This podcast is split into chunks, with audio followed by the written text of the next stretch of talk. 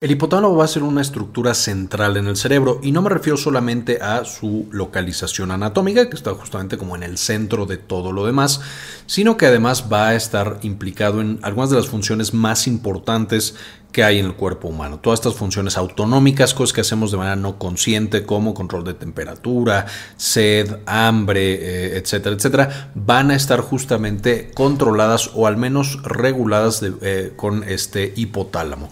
Y es por eso que es tan importante entender su neuroanatomía y sus funciones en general.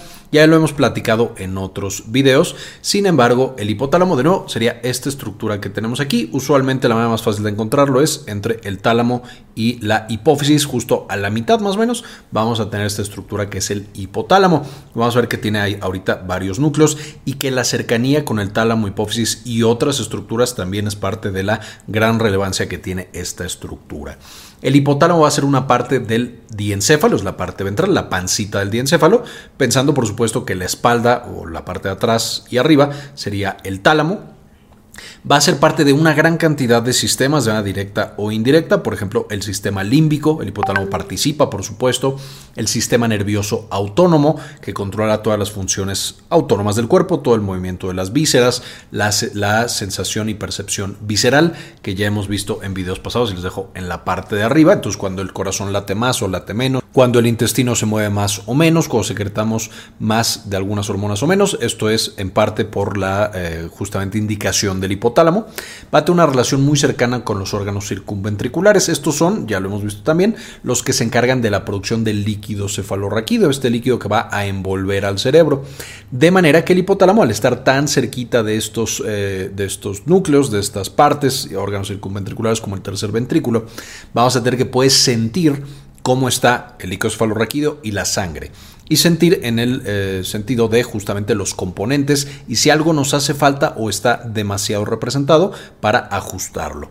Finalmente va a estar implicado en algunas conductas más complejas, por supuesto ya aquí en relación con otras estructuras dentro del cerebro, como el hambre y la saciedad y por lo tanto la conducta de alimentación, la sed y la saciedad digamos de agua, la conducta sexual, el ciclo circadiano y aquí nos estamos incluyendo por supuesto el sueño y la vigilia, pero también todo lo demás relacionado con el ciclo circadiano, la temperatura corporal, vamos a tener por supuesto la temperatura corporal en el sentido de que se mantenga en el rango adecuado, pero también en los cambios que tenemos a lo largo del día, los eh, ciclos no solamente circadianos, sino supradianos o infradianos, estas que son más largos o más cortos que un día, por ejemplo, la secreción hormonal que tenemos en un mes completo para una mujer, esto también va a estar aquí regulado.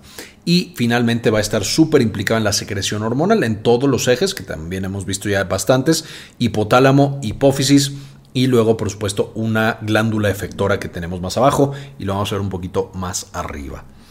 Ahora, ¿qué información llega al hipotálamo? Por supuesto, al ser una estructura central y a estar implicado en tantas funciones del cuerpo, vamos a tener que el hipotálamo necesita recibir una gran cantidad de información. Y esto, eh, la información que va a recibir principalmente, aquí no voy a poner absolutamente todo, pero por ejemplo va a tener muchos impulsos desde el ojo y la retina que le permite, por, por ejemplo, regular este ciclo circadiano a través del núcleo supraquiasmático que ahorita vamos a ver.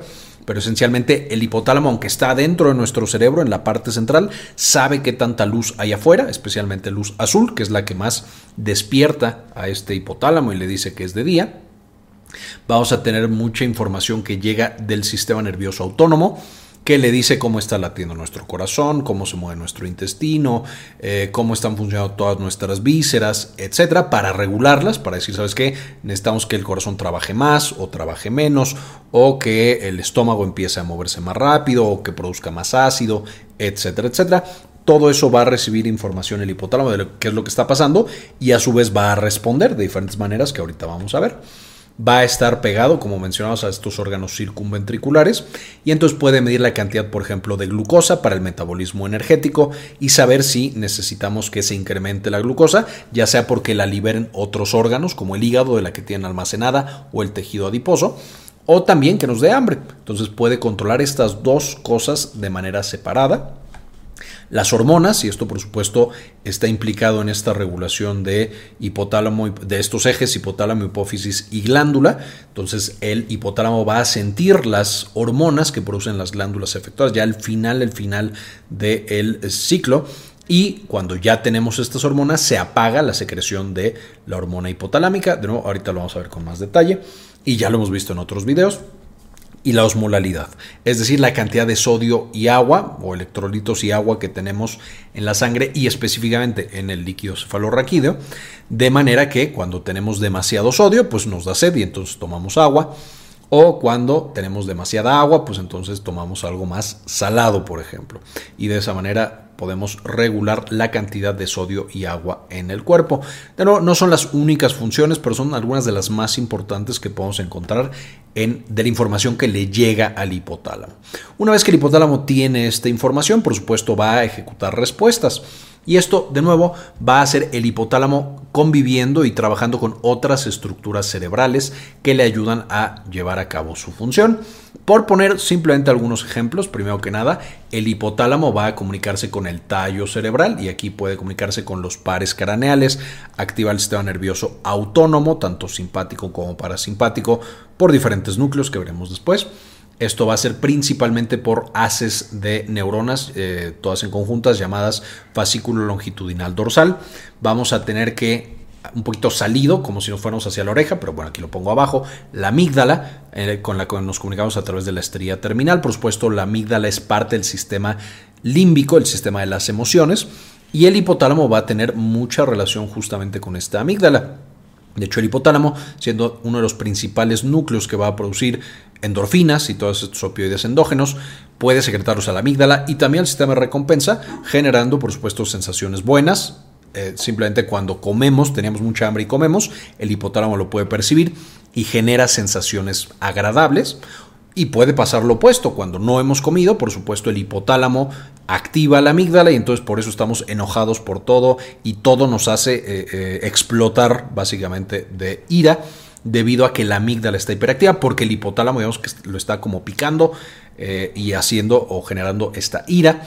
Vamos a tener que con la hipófisis, la glándula maestra, el hipotálamo le va a mandar las indicaciones a través de otras hormonas y de otras señales, a través de una parte llamada eminencia media Ahí es donde tendríamos también el infundíbulo, por ejemplo. Vamos a tener que con la corteza cerebral, y aquí es con varias cortezas, pero principalmente, eh, de nuevo, con muchas, pero principalmente la corteza prefrontal, aunque también la corteza temporal eh, va a tener mucha participación. Este hipotálamo se comunica a través del fascículo prosencefálico medial, eh, de nuevo para tener este tipo de interacciones. Estos fascículos, aunque lo estoy poniendo del hipotálamo a la corteza, o a diferentes núcleos. Muchos de ellos son bilaterales, entonces vamos a tener que la comunicación se da en ambos sentidos. Entonces, por ejemplo, por eso algunos pensamientos pueden alterar la manera en la que el hipotálamo funciona. Si yo estoy muy estresado porque voy a tener un examen, el hipotálamo se entera por este fascículo prosencefálico medial y entonces voy a activar mi sistema simpático y voy a tener taquicardia y sudoración y me voy a sentir muy preocupado. Si estoy pensando en comida, pues a lo mejor el hipotálamo le mando el mensaje y me da hambre o a lo mejor mm, me imagino alguna otra cosa y eso me causa mucha tranquilidad y calma mi sistema nervioso simpático. Entonces de nuevo podemos ver esta conexión tan tan importante entre corteza cerebral y el hipotálamo. Por supuesto vamos a tener relación con el tálamo, que es la otra parte del diencéfalo, a través del tracto mamilotalámico. Eh, y este, aunque tenemos la conexión directa con corteza, también hay algunas cosas que directamente ve el hipotálamo con el tálamo. Y finalmente con el fornix vamos a conectarnos con el hipocampo. Eh, este hipocampo justamente se encarga de la generación de memoria a largo plazo y por supuesto para que nosotros tengamos memoria a largo plazo la manera más fácil es que tengamos emociones, las cosas que nos emocionan, que nos dan miedo, que nos causan mucha felicidad o mucha tristeza, es más fácil que se conviertan en memorias a largo plazo porque vamos a tener esta conexión que facilitan que ese evento, que esa memoria se guarde en el cerebro gracias al hipocampo, eh, principalmente en el lóbulo temporal. Es decir, el hipocampo hace el proceso para que se guarde la memoria en el lóbulo temporal. Si le hacemos un acercamiento al hipotálamo, este sería un poquito lo que vemos. Estos son justamente los núcleos del hipotálamo. Los vamos a dividir aquí en tres, aunque aquí en esta imagen de Wikipedia justo los vemos divididos en cuatro. Tenemos justamente la parte anterior, la parte media y la parte posterior. Y aquí ponen aparte el núcleo lateral. Yo lo voy a meter justamente en esta parte anterior para que sea más sencillo. Entonces, esencialmente en el tercio anterior, por así decirlo, del hipotálamo, podemos ver que todos los eh, núcleos están aquí adelante. Aquí, por supuesto, si nos regresamos un segundito, sería esto de acá. Eh, entonces, estos están, por ejemplo, muy conectados a esta parte de los órganos circunventriculares, del líquido cefalorraquídeo, etcétera y por lo tanto van a estar, son muy capaces de sentir cómo están el medio eh, de la sangre y entonces sentir, ya lo habíamos dicho, glucosa, la cantidad de sodio y agua y la cantidad de hormonas. Por supuesto, entonces estos núcleos van a dedicarse principalmente a ese tipo de sensaciones y ese tipo de respuestas. Pero que nada, el núcleo preóptico va a estar encargado principalmente de termorregulación y la secreción de ciertas hormonas que van a llegar a la hipófisis, como la GNRH, que es la hormona liberadora de gonadotropina. Luego vamos a tener el núcleo supraóptico, que por supuesto está arriba justamente de eh, los nervios ópticos. Y aunque tiene el nombre óptico, no se va a encargar de nada de la visión, a diferencia del supraquiasmático que ahorita vamos a ver. El supraóptico y el paraventricular van a ser los dos principales núcleos que se encargan de la producción directa de hormonas por el hipotálamo. Entonces el paraventricular y el supraóptico van a tener unos axones que ahorita vamos a ver que bajan justamente hasta la hipófisis ah, posterior y en la hipófisis posterior van a secretar oxitocina y vasopresina, dependiendo lo que necesita el cuerpo, directamente a la sangre. Y entonces podemos ver que estos dos núcleos paraventricular y supraóptico del hipotálamo esencialmente funcionan como otra glándula, una glándula que directamente produce hormonas y las libera a la sangre. Además de esto, no solamente supraóptico y paraventricular van a secretar hormonas, sino que muy específicamente el paraventricular, que va a ser uno de los más más importantes que tenemos, va a estar encargado de censar y responder a través del sistema nervioso autónomo. De manera que el paraventricular puede no solamente generar esta respuesta hormonal al estrés y otras cosas con oxitocina y vasopresina, sino que también activa los nervios del sistema nervioso simpático y parasimpático, dependiendo de lo que se necesite, para asegurar que nuestra homeostasis se mantenga. Ya tenemos todo un video bastante, bastante extenso de sistema nervioso autónomo que les voy a dejar en la parte de arriba eh, porque es muy, muy interesante, muy importante, pero por supuesto no podemos verlo con mucho detalle aquí. Solamente mencionar que el núcleo paraventricular del hipotálamo va a ser de los principales responsables de la regulación del sistema nervioso autónomo. El núcleo anterior también vamos a tener, que se encarga de termorregulación y sudoración, nuevo porque puede detectar la temperatura de líquido cefalorraquídeo y por lo tanto, eh, en teoría, de la sangre y de otras partes. Vamos a tener el núcleo supraquiasmático, este está literal encima del quiasma óptico, que es donde pasa el nervio óptico, y por lo tanto este núcleo supraquiasmático recibe la cantidad de luz que estamos viendo con nuestros ojos y de nuevo controla el ciclo circadiano. Y finalmente el núcleo lateral, por supuesto, va a tener un poquito que ver con la parte eferente del sistema nervioso autónomo, es decir, para ventricular le manda el señal lateral para que después se vaya hacia abajo, pero de manera más específica, como algo único que hace, o más o menos único que hace el núcleo lateral, algo nuevo, es está encargado del hambre y la saciedad. Entonces va a participar justo en este metabolismo tan importante para, por supuesto, la vida de los diferentes animales y, por supuesto, seres humanos. Después pasamos a, la, eh, a, los núcleos mediales, que básicamente son tres. La parte anterior es la que tiene más núcleos. Luego la parte medial va a tener tres. A veces se juntan, eh, básicamente como núcleo medial, pero aquí lo vamos a dividir en dorso medial y ventromedial. Dorso siendo la espalda o la parte de arriba en este caso.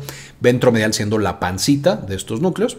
El dorso medial, eh, estos son más autonómicos de nuevo eh, obedeciendo un poco o, comunicándose con el núcleo paraventricular principalmente. El dorso medial entonces va a medir y a regular presión arterial, frecuencia cardíaca y función gastrointestinal. Y el ventromedial en términos generales saciedad, regulación de glucosa y conducta sexual.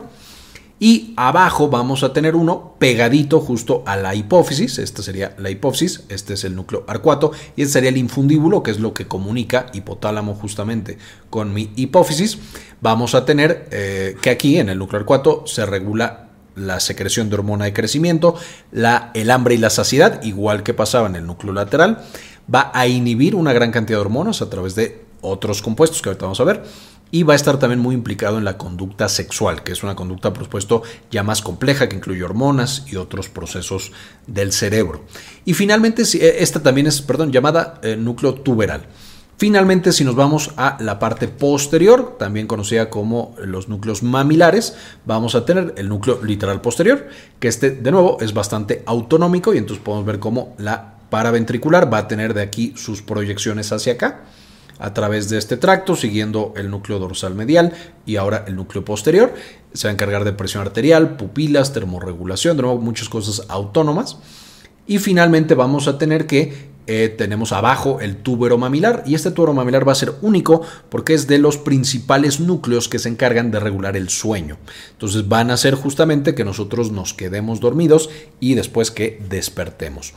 No tanto el tiempo, es decir, no es el momento, el momento lo define, eh, como mencionabas, el núcleo supraquiasmático, a través de toda esta relación con el ciclo circadiano, pero cuando este dice, sabes que ya es hora, entonces ahora el núcleo túbero mamilar va a ser de los principales encargados de que todas las partes del cerebro que se tienen que apagar para que nos quedemos dormidos, justamente se apaguen. Por supuesto, este sistema ya muy conocido, que es el sistema activador reticular ascendente, también conocido como SARA. Y por supuesto, ya sabemos que el sueño, una de sus principales funciones es la consolidación de la memoria, entonces el núcleo tuberomamilar también va a participar justamente en que se consolide la memoria de las personas. Una vez más, podemos ver que el hipotálamo hace de todo en el cuerpo y que por supuesto si hay alguna alteración del hipotálamo, tendríamos grandes, grandes consecuencias negativas para la salud de ese individuo. Si nos metemos ya muy muy brevemente, estos temas ya los vimos con mucho detalle, solamente repasando, hablando de sistema nervioso autónomo, quedamos que el núcleo paraventricular y un poquito núcleo lateral y luego dorso medial y demás, posterior. Entonces ese tracto, empezamos aquí el hipotálamo, este va a ser el tracto, entonces va a ir hacia atrás y hacia abajo. Aquí vamos a tener una gran cantidad de otros núcleos que participan, que no me voy a meter en detalle de qué es lo que hacen. Los más importantes que voy a mencionar es, número uno, el núcleo motor del vago, que, o el núcleo motor dorsal del vago. Este lo que hace es prende básicamente el sistema nervioso parasimpático.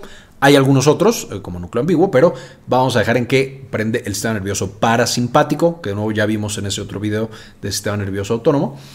Y por otro lado, el hipotálamo puede bajar y directamente eh, activar el núcleo del tracto solitario, que también controla, por supuesto, el sistema nervioso simpático y eh, también directamente las neuronas, justamente intermediolaterales, eh, las columnas celulares intermediolaterales, que son esencialmente el sistema nervioso simpático. Entonces podemos ver que este hipotálamo va a lanzar proyecciones muy largas que activan justo a los núcleos que a su vez activan el sistema nervioso simpático y parasimpático y esencialmente lo controlan. No quiere decir que no haya cierta autonomía y que no existan los reflejos autónomos que ya vimos en videos pasados, pero el hipotálamo va a ser como el maestro de ceremonias del sistema nervioso autónomo. Y además, no solo el sistema nervioso autónomo, sino también de la secreción hormonal. Nosotros aquí tendríamos nuestras neuronas justamente del hipotálamo. Entonces, por ejemplo, aquí tendríamos el núcleo preóptico y paraventricular. Estos dos van a tener estos axones largos que bajan a la sangre y directamente secretan oxitocina y vasopresina. Y vamos a tener que, eh, por otro lado, otras células de otros núcleos y un poquito también estos, van a secretarlo justamente al infundíbulo y específicamente al sistema porta hipofisiario. Entonces esta sangre cae aquí, llega a las células de la hipófisis y va a estimular que se produzcan otras hormonas. Por poner un ejemplo, o más bien para ser un poquito más específicos, el hipotálamo va a producir GNRH, que es hormona liberadora de gonadotropina. Esta va a llegar a la hipófisis que va a secretar FSH y LH que llega a las gónadas y se generan por supuesto las hormonas gonadales que son estrógenos y testosterona. Luego vamos a tener la hormona, el GRH o GHRH, que es la hormona liberadora de hormona del crecimiento. Y esta llega a, primero a hígado, aquí faltaría un paso, pero me lo voy a ahorrar. A hígado se generan eh, factores de crecimiento insulinotrópicos, y de ahí estos factores llegan a huesos y a músculo y aumentan el volumen muscular y aumentan el volumen óseo. Vamos a tener luego la eh, prolactina, que está, por supuesto, eh, se secreta hacia las mamas para facilitar la eh, producción justamente de leche materna. Vamos a tener la ACTH, que esta es debido a la liberación de CRH, hormona, liberadora de corticotropina, por el hipotálamo. Hipotálamo libera CRH, esto lleva a que se secrete ACTH y después nuestra suprarrenal va a secretar cortisol, básicamente. Eh, luego la TRH, que es hormona liberadora de tirotropina, va a secretar eh, hacia la hipófisis, la hipófisis secreta TSH y la TSH estimula la glándula tiroides para producir T3 y T4. Finalmente, la oxitocina, que va a ser liberada directamente a la sangre y va a actuar principalmente sobre útero y tejido mamario para facilitar la contracción. Por ejemplo, cuando estamos teniendo un bebé, eso es lo que genera la contracción uterina. Y la vasopresina, que va a llegar al riñón para asegurar, vasopresina también conocida como hormona antidiurética, y esta va a justamente asegurarse de que retengamos líquido cuando sea necesario para aumentar el volumen circulante y diluir un poco el sodio que tenemos en la sangre. Evidentemente también ya lo hemos platicado en los videos de cada uno de estos sistemas que ya tenemos. Eh, no solamente ahora se sabe que estas hormonas hipotalámicas van a funcionar para hipófisis y para las diferentes glándulas, sino que estas también suben al cerebro todas estas que tenemos acá, y van a tener efectos diversos sobre diversas estructuras cerebrales. Por poner un ejemplo súper, súper famoso, la oxitocina, que ahora se sabe está implicada un poco en la conducta de apego.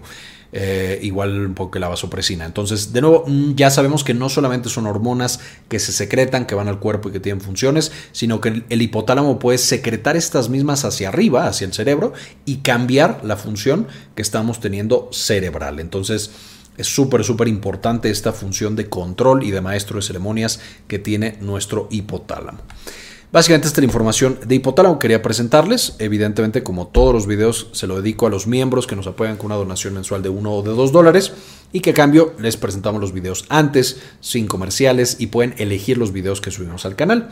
Este video se lo dedico a Ferdinand Fernández, Yami Pascasio, María Eugenia, Gelacio García, Doctora Milis, Laura Elena Barojas, Farmacias Oseas de Ecuador, Alicia Pereira, Enrique Segarra, María Isabel, Sandy Oliva, Hernán Gustavo, Javier Mejía, Gilberto Argueta, Gustavo Cindy Magaña Bobadilla, Luis Ernesto Peraza, Doctora Suana Vidal y Mike Angelo. Y por supuesto les dejo las referencias para que puedan estudiar más de esta parte tan tan importante de nuestro cuerpo y de nuestro cerebro y neurofisiología. Como siempre, ayúdenos a cambiar el mundo, compartan la información.